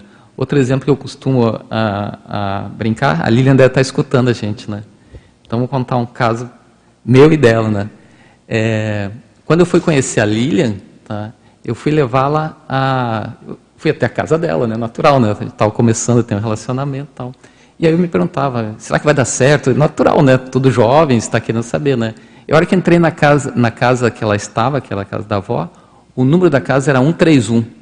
Aí eu falei, vai dar tudo certo de um lado ou de outro tem o um número 13. Então eu sabia que ia dar tudo certo. Tá? Mas são, é claro, a gente está tá, tá, tá, brincando aqui, mas tem um, um aspecto importante que está por trás. Agora, é, nessa questão de sincronicidade, Não é só com números, tá? É importante quem está nos escutando sincronizado, tem tudo, tá? Às vezes com as palavras, com as pessoas, é, e a gente tem que saber fazer essa leitura, tá? Para ver o que, se aquilo é positivo ou não. Trazendo o exemplo meu assim, com o número 13, é, às vezes ele não é só positivo, é para chamar atenção. Então tem que saber. Tem vezes que aparece para mim que é... muitas vezes eu fui dar curso, que eu, eu, você saía do curso, a primeira coisa que você sentava, por exemplo, saiu de um curso, fui numa lanchonete McDonald's comer um lanche, está com fome. A comanda 113. Mas era assim, é uma coisa atrás da outra. Eu tenho uma pilha de, de anotações que são bem interessantes, que mostram justamente essas sincronicidades, não só com números, às vezes com palavras. Então acho que é isso que é interessante, a gente ver o que está por trás disso. Agora, como é que a gente aperfeiçoa isso? É, primeiro é tirar esse ranço, às vezes, místico que tem com o processo de sincronicidade, tá? é, mas analisar as correlações, porque isso faz parte de um holopensene da pessoa e tem a ver com o processo das retrovidas dela. Então, e é aí que você vai, vai podendo aprofundar e, e entender é, aquilo que acontece com você, né? E nesse ponto, eu acho que um fator importante é, é o, o, detalhismo, ter atenção para os detalhes. Porque o, o, parapsiquismo é detalhe, é sutilidade. A, a sincronicidade é uma modalidade de comunicação parapsíquica, que a gente tem que saber fazer essa leitura. Só que a gente fica tão, às vezes, envolvido no cotidiano que a gente acaba deixando passar batido. E a outra seria ali na enumeração, a, que, que ampliasse um pouquinho sobre a extra-memória, essa questão da extra-memória. Então, se o professor ah, Valdo tá. traz aqui. Isso, é. a extra-memória, é, esse é um conceito, eu estava pesquisando a temática, né, e aí eu achei esse, esse item que eu acho muito importante. Por quê? É, isso é inevitável. À medida que a gente vai avançando na idade, você acaba perdendo algum dos atributos mentais, sob o ponto de vista do funcionamento otimizado do teu, da tua memória, né? É, é meio que natural. A questão é a seguinte: à medida que você perde, às vezes, esse conteúdo da memória intrafísica, você ganha, do ponto de vista da maior facilidade de você ter contato com a dimensão extrafísica. Até porque a própria questão do nosso holossoma, quando a, a, nós vamos ressomar, quando o bebê nasce, toda a energia da consciência está pro intrafísico. Aí a gente vai avançando, à medida que a idade avança, a partir da meia-idade, o processo já não é mais do extrafísico para o intrafísico. Começa a inverter, é do intrafísico para o extrafísico. Nós estamos voltando à nossa origem. Então, o nosso corpo ele tem uma funcionalidade do ponto de vista evolutivo. Mas a gente tem que saber tirar partido disso. Tá? Se de um lado, por exemplo, existem algumas alterações hormonais no seu corpo com a idade, você tem que saber tirar partido disso. Tá? Às vezes você fica menos impulsivo, menos agressivo, menos reativo, fica mais ponderado, tá? porque os hormônios já não estão, aquele negócio não, não ferve tão rápido, né? Então, isso acaba ajudando se você souber tirar partido. Na questão da memória, a mesma coisa. Se você souber tirar partido, você vai aumentar seu link com o ambiente extrafísico.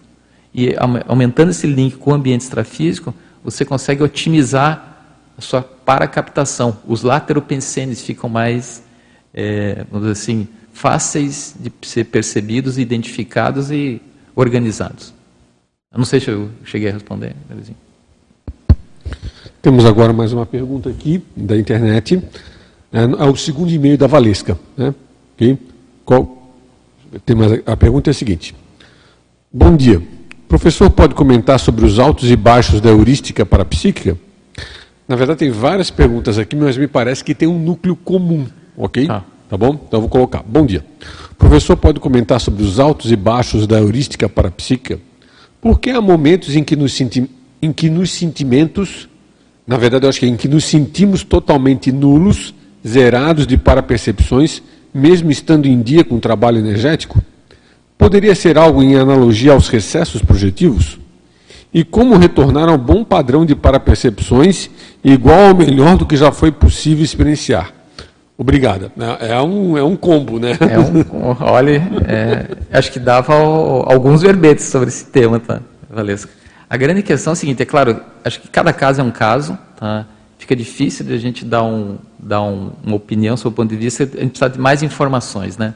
Mas eu acho que o que você pode observar, Valesca, é, se você está em dia com o processo energético, eu acho que é uma questão, às vezes, de você organizar um pouco mais seu processo cognitivo, seu ponto de vista.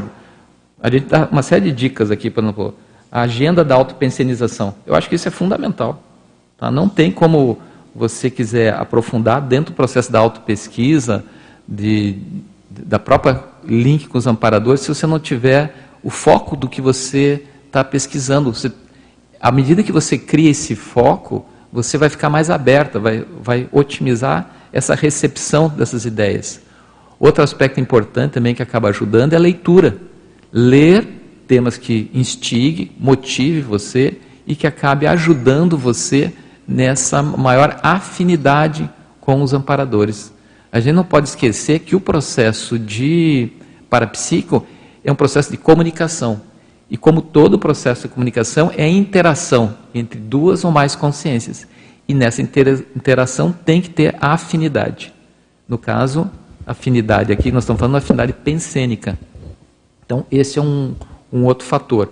E também aí tem que ver fatores, às vezes, sob o ponto de vista biológico, ou seja, orgânico, tem que ver como é que está a tua saúde.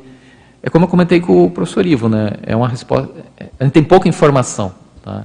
E eu acho que se você quiser aprofundar, dá uma chegada aqui no CAEC, né? vem fazer os laboratórios, vem fazer os cursos, não sei se você é, frequenta a Consciologia, vai fazer na sua cidade que esse link vai se ampliar, vai, se, vai melhorar, com certeza. É, tem um conceito na consciência, aliás, não é da consciência terapia, é da psicologia, mas na consciência terapia é muito colocado, que é o conceito de locus interno, locus de controle interno, tá?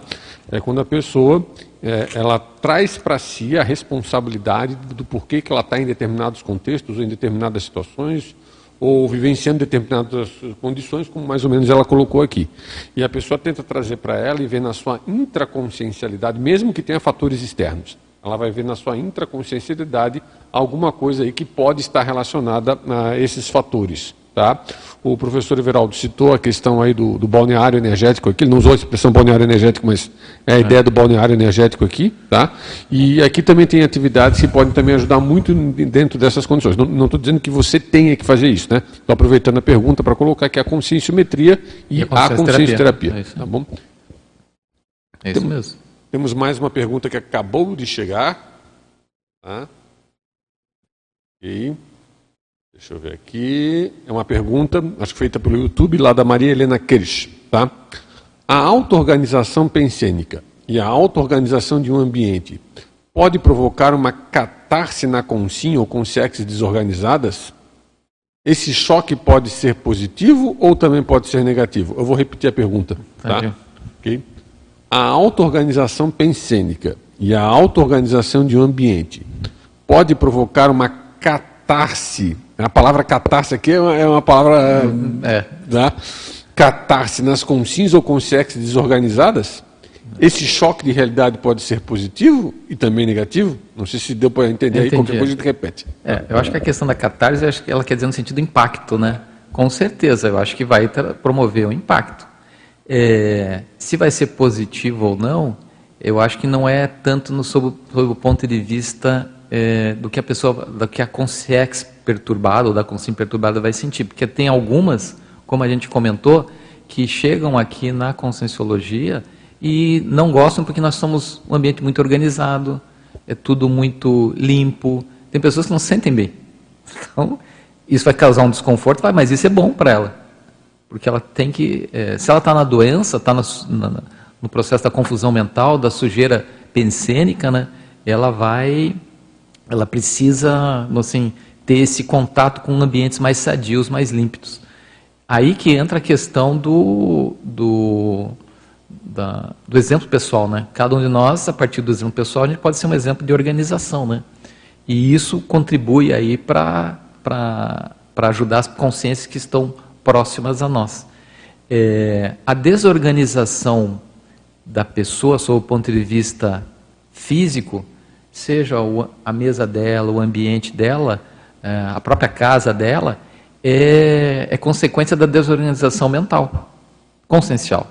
Então, até o, se a gente quer saber se uma pessoa é bem organizada ou não, veja o banheiro, as gavetas do banheiro da casa dela. Se ela for organizada, tá, tá ali, tá mais ou menos organizado tudo, shampoo, aquelas coisinhas, assim, materiais de, de higiene e tal. Se não é, é um é um é um caos, né? Sabe lá o que, que vai ter lá, né? Além do tudo jogado, tubo não usado, produto descartado. Né? Vê o caso dessas pessoas que são acumuladores de lixo, né? Que tem vários casos aqui, a gente volta e meia você vê no jornal, né? É, o nível de desorganização da consciência é um caso psiquiátrico, né? O acumulador é isso, é um caso psiquiátrico. O nível de desorganização dele é tão grande que acaba refletindo na desorganização dele, sob o ponto de vista da manifestação dele, e isso acaba afetando todo o entorno dele. Né? E voltando na Inês lá, que quer falar. Acho que, acho que a Inês quer, quer perguntar. Parabéns pelo paper, Reginaldo. Então, o que, o que me chamou muito a atenção foi a, que a Terezinha fez a, a pergunta sobre extra memória, né? Uhum. Então, eu vou pelo aquecimento. Esse aquecimento também tem tudo a ver né, com a memória. Posso ler? É a prática técnica do aquecimento neural, ou seja, preparar antecipadamente os dois hemisférios cerebrais para elaborações pensênicas mais complexas de qualquer natureza, através da carga adequada de sono, higiene consciencial, estado vibracional profilático e repasse intelectual, continuando o tema pesquisada, montagem do instrumento artefatos de saber de suporte para o desenvolvimento das ideias originais. É, eu, eu, gostaria que você falasse um pouquinho sobre essa, esse aquecimento. Esse aquecimento. Eu estou nessa. É, então, o seu caso é exatamente isso. A dona Inês está escrevendo um livro, né? É, ela volta e meia a gente conversa sobre o livro que ela está escrevendo e o que a senhora está vivenciando lá é justamente isso, né? Então, na hora que a senhora senta diante do computador ou está tá fazendo as suas anotações, sobre o, seu livro, é, a, você está justamente fazendo esse repasse. No caso do seu livro, sobre os temas que você vai abordar, sobre as vivências que já teve. É, e isso, assim, às vezes toma muitas horas do seu tempo, positivamente ocupa, né? E isso facilita, né? Acho que você deve ter observado que quanto mais a gente escreve e a gente entra, imerge naquele tema, mais, pelo, pelo menos para mim, fica assim, mais satisfatório, você fica mais é, motivado a continuar, porque é muito gratificante, e você consegue ter insights, ideias muito ricas. Tá? No seu próprio livro, a senhora já apresentou para várias pessoas e vem as contribuições, né? observações, pontos. E, e esse debate que tem com as outras pessoas, às vezes enriquece o próprio conteúdo. Então, esse é um exercício de aquecimento neuronal. E quando se faz esse aquecimento, no caso do seu livro, apesar de ser o livro pessoal, sempre tem inspiração dos amparadores. E aí que vem a oportunidade de captar as ideias extrafísicas durante o, trabalho intelectual. Então, é, se a pessoa quer ter maior, maior contato com ideias originais, ela tem que aprofundar. E aprofundar naquilo que se tem aqui. Que à medida que vai se aprofundando, vai vai surgir esses lampejos que são complementares, né? E que é, às vezes acontece também, não só dentro da conscienciologia, né? Existem casos de aquilo chamado serendiptia, né? Que é, por exemplo, a fórmula do benzeno é o famoso caso lá que o Kekulé, que é aquele químico, é, ele sonhou, né, entre aspas, com a fórmula do benzeno que era uma cobra mordendo o próprio rabo, né? Pelo menos dizem, comentam na história isso, né? Mas tem outros fenômenos que são, acontecem, né? É, então, mas sempre passa pelo quê? Você tem que estar tá estudando o tema, tem que estar tá remexendo, porque aí de repente vem informação e aí você consegue é, plasmar no intrafísico. Tá bom?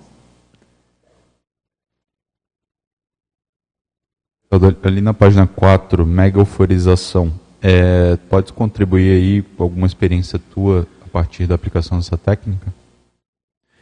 É, a questão da mega-euforização, é, eu vejo que dentro dos, dos, fenômenos parapsíquicos, quem sabe seja, que o professor Paulo passou, quem sabe seja um dos fenômenos mais complexos que eu vejo. Tá? Porque ele mexe ele demanda muito de quem está vai aplicá-lo. É, porque o, o, na megaforização você vai externalizar a partir das suas energias a sua, vamos dizer, estado de bem-estar, estado de completude, de satisfação íntima através das suas energias conscienciais, de uma forma, vamos dizer assim, imperturbável. E você vai externalizar a, com intensidade que as pessoas que estão ao seu redor vão perceber e vão conseguir sentir. No momento que você está fazendo isso, você está, vamos dizer assim, é, materializando um pouco mais do holopensene de um ambiente extrafísico sadio na dimensão intrafísica. É, a própria megaforização, a gente poderia fazer uma analogia, ela seria como que um, uma mini filial de uma central extrafísica.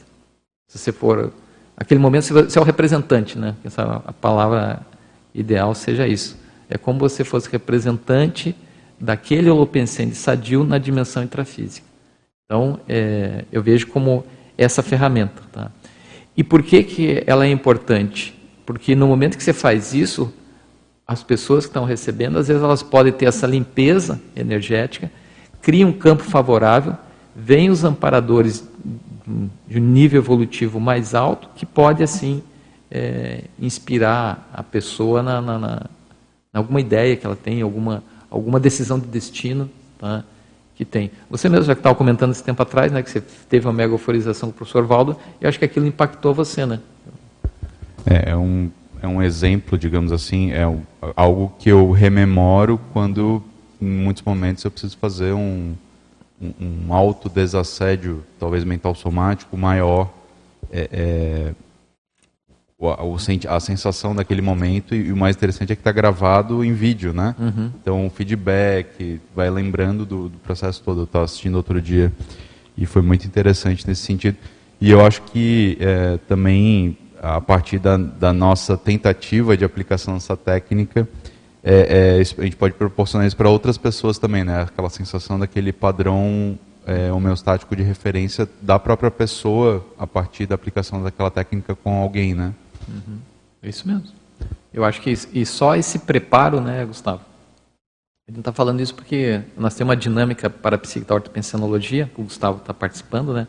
E nós temos uma das atividades que uma vez por mês é, são sorteados dois participantes, dois alunos, e durante aquele mês, durante os quatro encontros, as quatro segunda-feiras do mês, eles são responsáveis por propor alguma técnica e aplicar essa técnica sob supervisão do EPICOM, no caso que sou eu o responsável. E o Gustavo e a Érica, que foram sorteados esse mês, o desafio deles para a próxima segunda-feira é a mega euforização. Então, mas isso foi escolha deles, então ele vai nos brindar, todos nós, com a mega euforização. É, então, estamos aguardando, né? Depois a gente dá o feedback aqui, né? Como Depois é que foi. Depois dá o feedback. É. Temos mais uma pergunta aqui da internet, também da Marilena Kirsch. É, as, ela, eu vou ler a pergunta aqui e talvez faça um comentário ou outro. As Silbexes também parecem causar essas catarses, também pro, provocam essas catarses. Eu acho que ela está usando catarse aqui no sentido de impacto, não é bem no sentido que a gente usa na psicologia é, e, na, é, é. E, e, e, nos ramos ligados à terapia, né? Pois muitos estão acostumados com a alta desorganização de lugares, etc., e que precisam da dessoma em massa para. Pode comentar? Eu vou repetir aqui. Tá, vamos lá de novo. As seubexes também provocam essas catarses, pois muitos estão tão acostumados com as autodesorganizações de lugares, etc., que precisam até de dessoma em massa, que precisam até de dessoma em massa. Poderia comentar? Eu botaria um, um, ponto de interrogação também nessa dessoma em massa que ela está tá, tá é, colocando eu, aqui. Eu, pelo menos... Eu Se é que a gente conseguiu entender bem, né? É, eu tenho uma percepção da Reurbex é o inverso. Tá? A Reurbex não é dessoma em massa, é ressoma em massa. massa. é o contrário. São as consciências, aquelas consciências baratrosféricas que estão presas nos bolsões extrafísicos, que vão, que o choque delas, sob o ponto de vista de, é, de mudança, catarse, usando a palavra que ela ela colocou, vai ser quando ela sair daquele bolsão patológico da baratrosfera tá, e renascer no ambiente intrafísico de uma forma com oportunidade mais equilibrada. É o inverso, não é? Urbex não é dessomar pessoas, é ressomar. Porque quando a pessoa está lá, no ambiente extrafísico, doentio, a pensenidade dela, a pressão holopensênica do ambiente extrafísico doentio, é muito maior que a pressão holopensênica aqui no intrafísico. Então, a hora que você tira essa pressão holopensênica, a pessoa, a consciex, começa a pensionizar de uma forma um pouco mais livre. Se ela tem algum nível de sal, é, lampejo de querer melhorar, aqui ela vai ter oportunidade. Então ela ressoma no ambiente, às vezes numa família é, é assim, distinta daquele, daquele núcleo de consciência que ela estava ligada, e a oportunidade de ela fazer as reciclagens.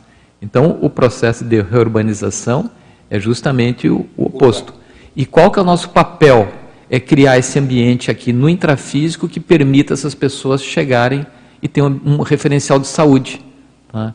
Que é aí que tem o, não só aqui a Conscienciologia aqui em Foz do Iguaçu, tem a, a, a, os livros que são publicados, é, a própria questão da, da mudança do, dos, dos, valores sob o ponto de vista humanos. Tá? Então a gente vê que é um processo que vai, aos poucos, a humanidade está melhorando. Tá? Apesar de toda a loucura que a gente vê, guerra, é, é, essa questão de, de, radicalismo sob o ponto de vista de, ideológico, tudo que a gente vê, a, a, humanidade está melhorando. Hoje, você consegue, por exemplo, conviver num condomínio com 300, 400 pessoas sem se matar, né? Há quatro, cinco séculos atrás, você tinha que morar num castelo sozinho, porque o teu vizinho queria te furar o olho, né?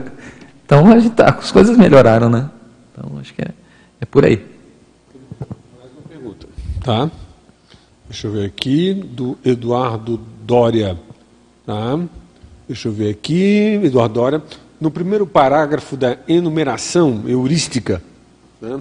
deixa eu ver aqui, no primeiro parágrafo da enumeração heurística, é, página 3. Quais as suas dicas e suas vivências pessoais para a diminuição e até eliminação das interferências intrafísicas omnipresentes que nos cercam. Eu vou repetir a pergunta. Quais as suas dicas e suas vivências pessoais para a diminuição e até eliminação das interferências intrafísicas omnipresentes que nos cercam. Uma você até já citou aí a questão da internet, rede social, né? Isso. Mas eu acho que ele está pedindo para ampliar mais. Não, mas eu acho que é o Eduardo, né? Eduardo. Viu, Eduardo? É, eu acho que um ponto importante é a pessoa definir quais são as prioridades suas pessoais, sob o ponto de vista do seu espaço mental. Tá? Como nós estamos cercados por muita informação e existe informação que às vezes é pouco relevante ou inútil, a gente tem que fazer essa filtragem, selecionar aquilo que é relevante ou não. Outra coisa, é, eu gosto de uma frase do professor Valdo que para mim mexe muito, que é o seguinte: a consciência é eterna, mas a cada segundo que passa nunca mais volta. Todos nós somos conscientes, somos eternos. Só que aquele momento que você perdeu, aquele tempo não vai voltar. Não existe retorno.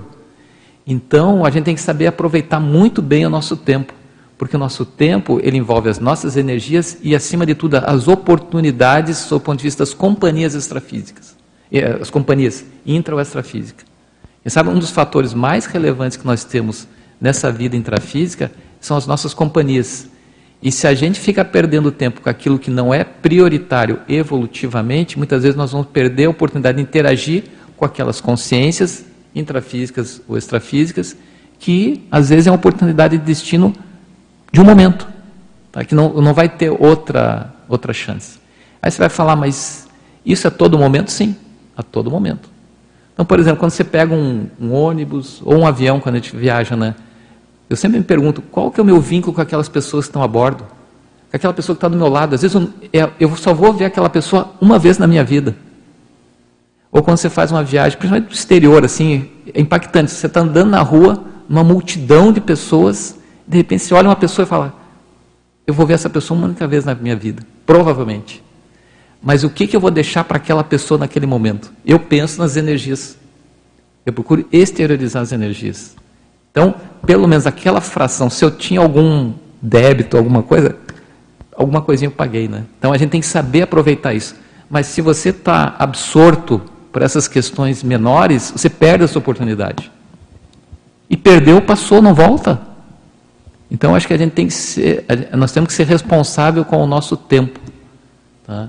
e saber aproveitar a oportunidade que nós estamos de estar nessa vida intrafísica com esse nível de informação e com esse nível de lucidez, em tese, teórica. Né? A gente não pode desperdiçar a oportunidade, porque tem certeza, se a gente perder essa oportunidade, vai chegar no extrafísico, a gente vai. Vamos nos cobrar, né? É nós que vamos nos cobrar, nem o operador. Nós que vamos cobrar. Senhor Everaldo, sempre, o Valdo falava assim que aquela questão, ninguém se aproxima da gente por acaso, né? É. As pessoas que estão ao nosso redor. Tem uma pergunta ali do moço ali, ali em cima aí. Tudo bom? Pode perguntar. É, sobre a docência do, de acoplamentário, página 2. Ah. É, fala para captar com agilidade e orientação técnica da Equipex para o desassédio e encaminhamento dos assistidos. Uhum. É. é. o, então, o acoplamentário, o que, que acontece? Dentro do, do acoplamentário, uma das funções do acoplamentário é atender o aluno, que vai ali, vai acoplar, mas não é só ele e às vezes, principalmente, não é ele. Ele é só o meio de fazer assistência. Muitas vezes, quando chega o aluno, ele tá, traz junto com ele um grupo, um conjunto de consciências extrafísicas que vão ser atendidas. Que pode ser pessoas no núcleo familiar dela, já dessomado. Pode ser outras que não são dessomadas, às vezes são assistências para consciência. Às vezes são consciências que ele, ela escou no caminho no caminho estava vindo para cá, pensou, trouxe para cá. Então, é, o, muitas vezes o aluno é um porta-assistido. Ele vem, está trazendo o conjunto. E nessas consciências vão ser atendidas. Então, dentro desse processo que a gente tem que atender, o que acontece? Muitas vezes, naquele instante que você está atendendo a pessoa, vem a ideia do que você vai falar. Quem está acoplando ali. Aquilo que você vai falar, às vezes, impacta a pessoa, mas às vezes impacta mais quem está em torno dela ou quem foi atendido, as consciências que foi atendida. Às vezes é um reconhecimento, é a oportunidade dela se materializar para aquelas pessoas que estão ali. Às vezes não é para a consciência em si, nem para o EPICOM, mas é para o aluno que está também observando, que às vezes é um ente querido do outro. Então, essas oportunidades que são apresentadas é que tem que ser aproveitadas e isso tem que ser dentro de um processo de taquirritmia, de rapidez. Então, tem o processo cognitivo, tá? de você ver, perceber, interpretar e poder passar, às vezes, a partir da, da fala, da, da, das ideias captadas, uma orientação, ou, no mínimo, pelas suas energias. Né? Atender aquelas consciências que estão ali. Consciência ou consciência. Né? Mais alguém aqui quer perguntar, Inês? Professor Everaldo, é só para mim entender essa adapta, adaptabilidade. Qual página? E nesse sentido, tira partido das alterações somáticas, mesmo ah. as mais desafiantes e questão de, segmento na adaptabilidade atual existente na é. existência é. humana. Tá. Quando a gente fala adaptabilidade aqui, eu, eu, usei esse termo no sentido de a gente poder se adaptar a essas mudanças inevitáveis da biologia humana, nosso envelhecimento. A, a nossa biologia, ou o crescimento, né, no caso da criança, né? Mas é, a gente tem que se adaptar a essa realidade. Então existem le regras, leis e a, a, biologia funciona. Agora a gente tem que saber aproveitar dela. Então, como eu estava comentando, às vezes a pessoa na juventude ela tinha muita muita dificuldade de parar quieto. Aquela pessoa que tinha que fazer esporte, uma pessoa que tinha um, um nível de, de psicomotricidade muito alto. Às vezes, com a medida que avança a idade, isso vai ser contido. Às vezes, aquela psicomotricidade dificultava o trabalho intelectual dela. À medida que ela vai ganhando cabelos brancos, tá? às vezes isso vai reduzindo essa psicomotricidade e vai ajudando a capacidade dela de quê? Desenvolver trabalhos intelectuais. Então, é, aí cada caso, cada pessoa tem que fazer a análise para ver o que, que ela está podendo melhor aproveitar daquele momento evolutivo dela. Tá? seja às vezes na oportunidade, porque a pessoa tem mais tempo disponível, às vezes a pessoa está aposentada. Está aposentada, já tem um, um, um, uma subsistência garantida, ela pode dedicar o tempo que, que, que ela dispõe para fazer assistência, para voluntariado, não só aqui na Consciologia, como outros locais, mas também pode utilizar o tempo, otimizar o tempo para escrita. Tá? Então, isso é saber fazer a, essa adaptabilidade. E acho que é uma oportunidade que cada um de nós tem que ver aonde é que aperta os botões para poder saber melhor aproveitar esses contextos pessoais. Posso perguntar? Aqui, na página 1, é, ali na contextualização, no mérito ali, professor Veraldo. Logo, a ferramenta heurística de captação de ideias originais ou resposta a tema complexo ocorre por mérito da consinha assistente em manter a afinidade pensênica com a equipex amparadora. Exemplo de integração da mini-peça no mecanismo multidimensional e interassistencial. Poderia ampliar e dar um exemplo assim da questão de, desse mérito? Não, eu acho que vamos dar o, o acho que cada um de nós aqui que trabalha, a gente está mais envolvido aqui, até você mesmo, né, Terezinha? É, você está bem dedicado aqui ao, ao, trabalho de ajudar na, no, no, nessa atividade do epicentrismo, nas tertúlias. Então, é, muitas vezes, em função dessa maior predisposição sua de dedicação, com certeza você acha que você, você ampliou seu nível de contato com seus amparadores. Você, percebe, você percebeu isso em você, né? Às vezes você percebeu, as pessoas ao seu redor não perceberam, já comentaram com você? Então, isso é mérito seu. Porque a partir das suas escolhas, você começou a dedicar mais tempo é, a partir da afinidade. Você tomou a decisão, eu vou dedicar mais tempo para isso, para essas atividades assistenciais. Isso te aproxima dos amparadores. Se você está mais próximo dos amparadores, você tá, suas energias melhoram. Você acaba é, é, tendo mais amparo, tendo mais assistência. E isso transpassa no seu bem-estar a ponto de as outras pessoas identificarem e perceber. Mas isso é mérito teu, a partir do que? Das suas escolhas. Você que escolheu. Não foi ninguém que obrigou você, ou você está vindo por um, por um, por causa de uma remuneração, do ponto de vista econômico-financeiro. Você está vindo porque você se sente bem, você deseja retribuir. Tá? E isso é decorrência desse mérito. Então, o processo de afinidade com os amparadores é sempre um processo de mérito da pessoa, seja em função dessa vida, ou seja, desse momento dentro dessa vida, ou processos aí do passado, da presente existência ou de existências anteriores, tá? pretéritas. Já que vai ter hoje a complementário da ortopensinologia, queria aproveitar e perguntar uma coisa para você. Na verdade, eu estou resgatando uma coisa que aconteceu há muito tempo atrás, quando você perguntou para o professor Valdo algumas diferenças em relação à questão de ortopensenidade. Uhum. Não sei se você vai lembrar. E uma coisa que já é uma coisa positiva é a pessoa manter um pensamento positivo uhum. a respeito dela mesma, a respeito uhum. das coisas dela. E outra é quando ela começa a manter um pensamento positivo em relação aos outros. E ele comentou que tinha uma diferença. Aí quem perdeu a oportunidade fui eu, que não aprofundei na, na, na data, tá, okay? E eu queria saber se você poderia aprofundar essa diferença de estilos de ortopensenização. Não é bem estilos, eu acho que na verdade talvez estão crescendo. Tá? Uhum. Então, se você puder ver alguma coisa nesse sentido do processo da ortopensenização, aproveitar que hoje eu, eu ali, tenho. se você uhum. se lembrar também né, da, do que foi colocado lá. Assim, exatamente da situação, eu me recordo da pergunta, assim, o que foi respondido, mais ou menos eu, eu tenho, tenho lembrança, tá? Mas é, envolve dois aspectos. O primeiro, é, sob o ponto de vista da pessoa, claro, manter ortopensentes positivos em relação a ela. Porque tem muitas pessoas, dentro da consciência terapia, você vê, a pessoa se auto-sabota, né? Grande parte lá, seja por um processo de vitimização ou qualquer outro, outro mecanismo, a pessoa acaba se sabotando. Então a pessoa começa a pensar contra ela mesma. É, se a pessoa já não está pensando contra ela mesmo, já é um, um progresso. Opa, já não está se, se é, é, intoxicando. Tá? É, quando a pessoa começa a pensar positivo em relação aos outros, o que acontece?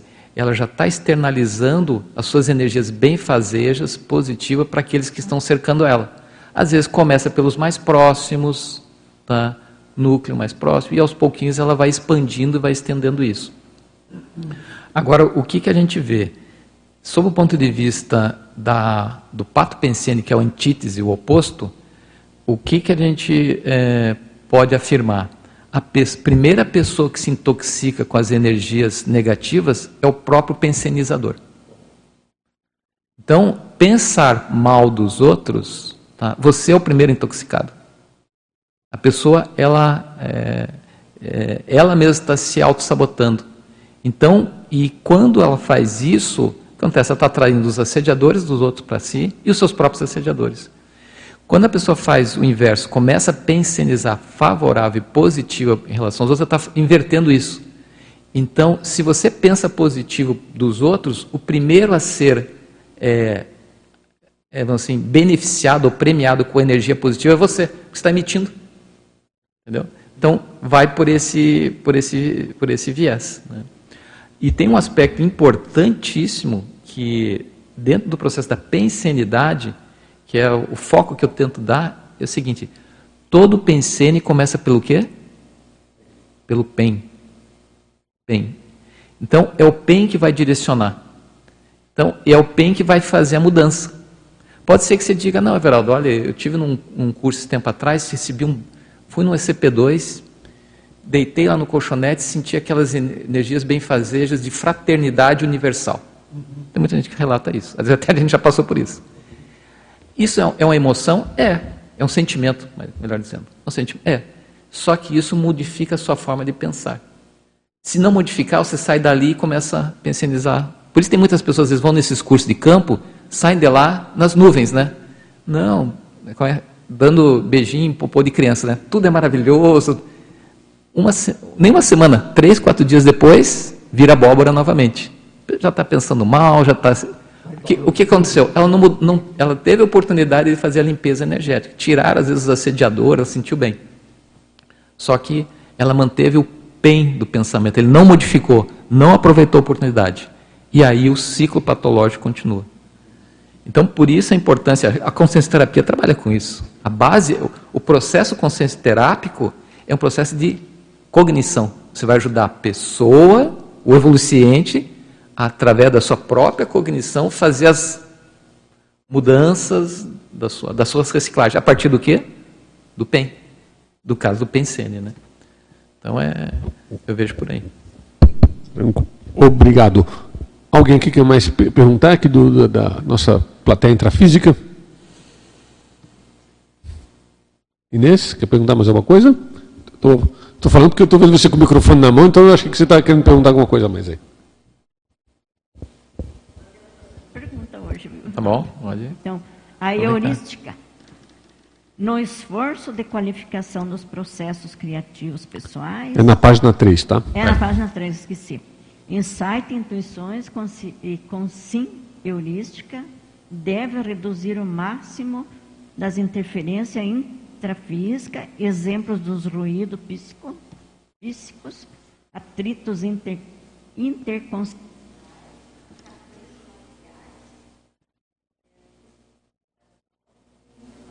O microfone tem que botar mais próximo. Microfone.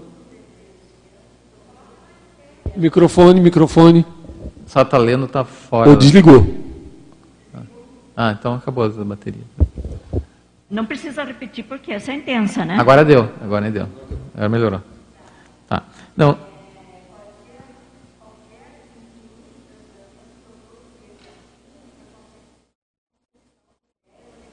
Isso.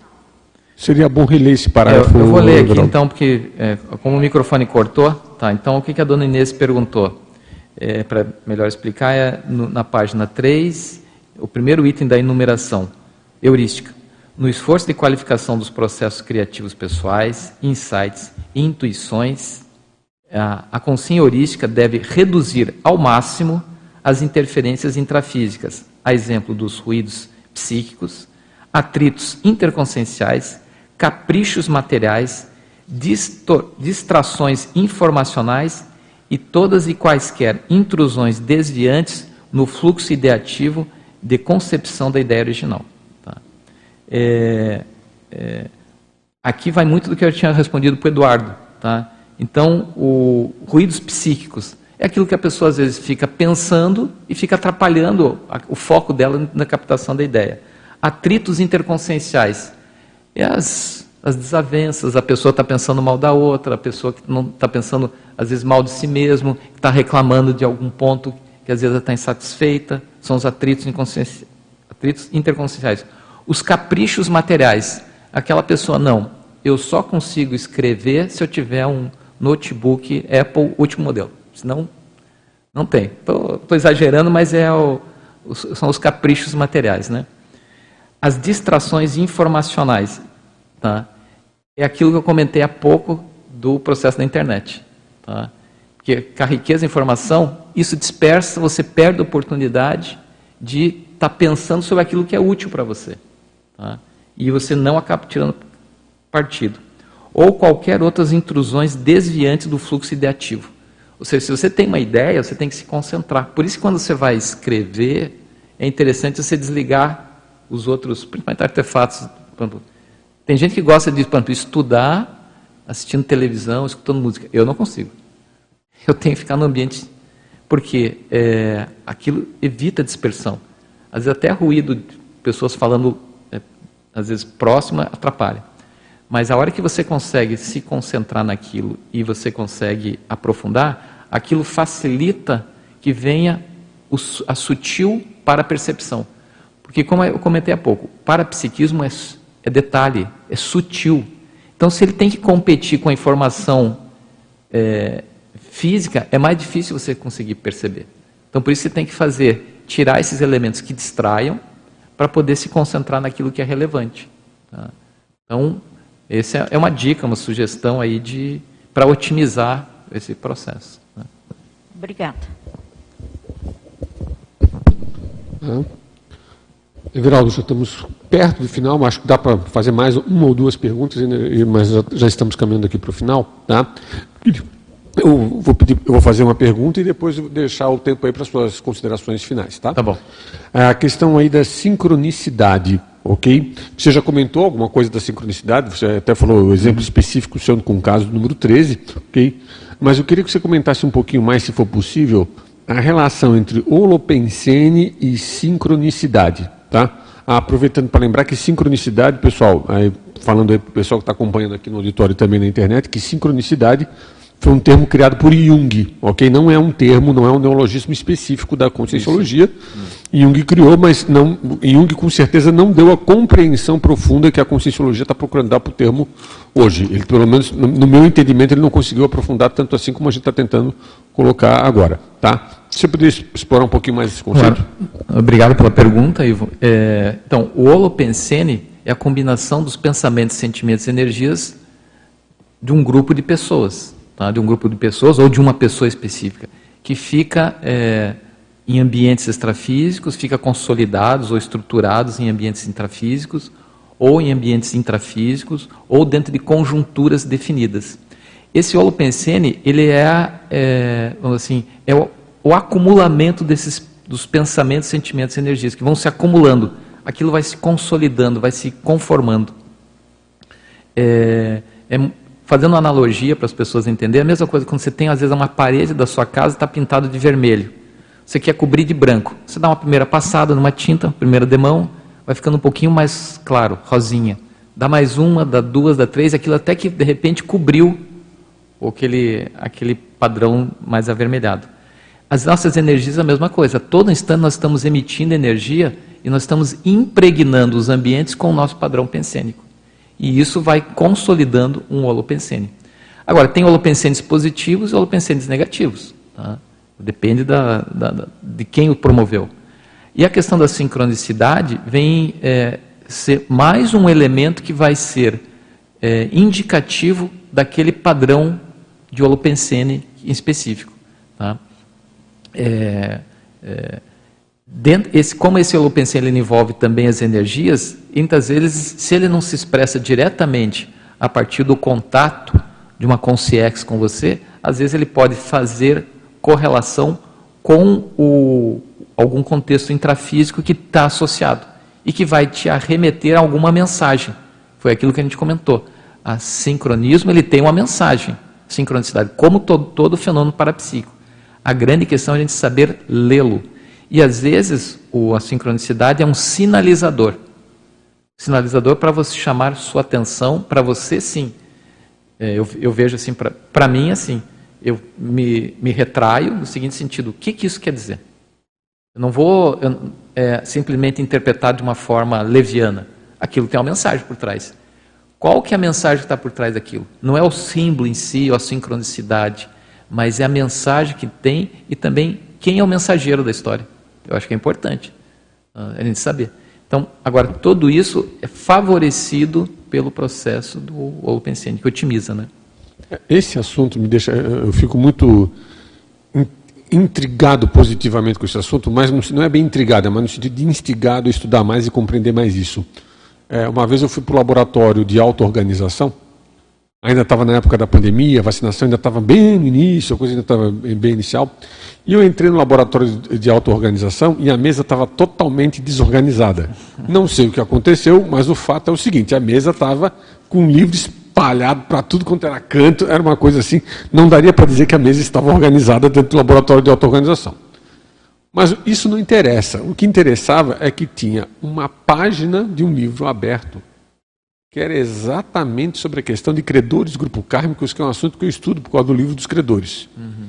E quando eu estava fazendo o experimento e eu lembrei daquele livro aberto, logo que eu entrei no laboratório, eu tomei um banho de energia, ah, então, tem certas coisas que. É, é veja bem, eu, eu, pessoa, eu poderia me fechar lá. Não, pô, o laboratório está desorganizado, que eu poderia entrar numa reclamação que não ia ser positiva dentro, da, dentro daquele contexto. Esse é um assunto que eu acho que a gente precisa talvez nessa vida a gente não vai entender em, em plenitude. Todos, é, Todos são muito intricados, né? São intricados. É aquilo, você fez uma bibliomancia, só que indireta, né? Alguém já te deixou a página Alguém, aberta. Exatamente. Alguém deixou o livro exatamente a, a, aberto, tá?